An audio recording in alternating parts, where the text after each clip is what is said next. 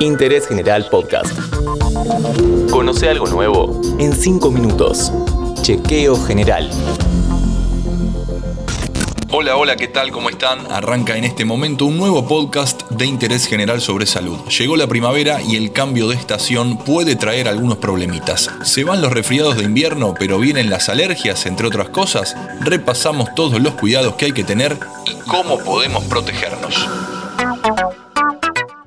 En el episodio de hoy conversamos con un médico clínico y se presenta así. Soy el doctor Adrián Rosa médico de la Universidad de Buenos Aires, divulgador en salud y en este momento trabajo en el ámbito privado. Se fue el invierno, Adrián.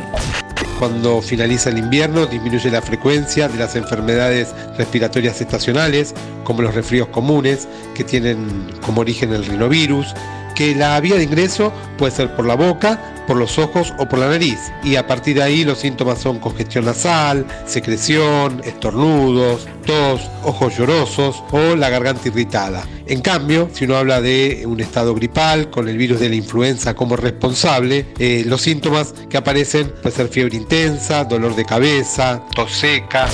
Y llega la primavera, que se la conoce como la estación de riesgo trae otras enfermedades estacionales como son los cuadros de alergia. Se calcula, según la Organización Mundial de la Salud, que entre 400 a 600 millones de personas en el mundo tienen alergia y en nuestro país 2 de cada 10 personas sufren de rinitis alérgica.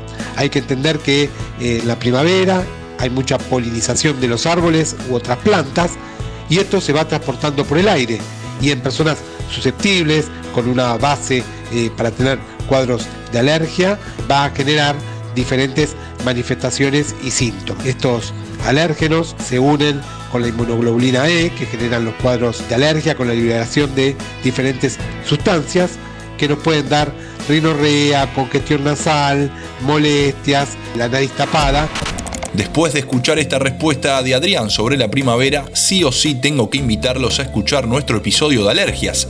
Lo encontrás en nuestro canal de Spotify que de paso lo podés seguir para conocer contenidos nuevos todos los días. Seguimos con el cambio de estación. ¿Hay alguna manera de prevenir estas molestias que pueden venir a través del aire? Muchas veces se puede hacer un análisis de sangre y ver si alguna persona tiene altos niveles de inmunoglobulina E, pero lo importante para esto es la prevención general que se puede hacer ventilando ambientes con la apertura de ventanas y de puertas logrando una ventilación cruzada del aire, secar la ropa en el interior para que no se deposite polen en la ropa. Pero hay otras maneras de cuidarnos también en esta época y algunas van muy de la mano con el lindo clima que se viene uno siempre explica que es importante. Primero, una alimentación sana y variada en el cual se consuman muchas frutas y verduras. También hacer actividad física como caminar y correr, tomar sol, porque el sol aumenta los niveles de vitamina D y se sabe que la vitamina D nos protege nuestra inmunidad natural también ventilar los ambientes, evitar lugares donde se junten muchas personas, donde haya agrupamiento humano y también lavarse las manos con agua y con jabón y no tocarnos ni la boca, ni la nariz, ni los ojos luego de haber tocado otras superficies. Atenti porque tanto los síntomas como algunos de los cuidados de las enfermedades típicas son muy parecidos a los del COVID.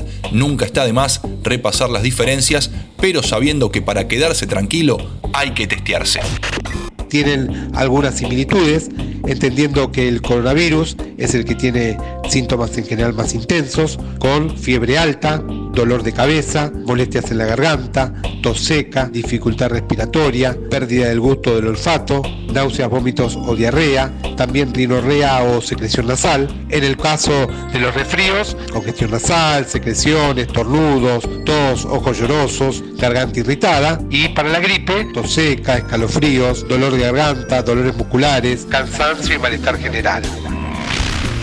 Llegó la primavera, la estación de riesgo, se van yendo las enfermedades típicas del invierno, pero algunas se potencian por el cambio de estación en medio de una pandemia que aún continúa. Le agradecemos por todas las indicaciones al doctor Adrián de Rosa, que pasó cinco minutos por interés general. Seguí a Interés General en Spotify y escucha nuestros podcasts nuevos todos los días.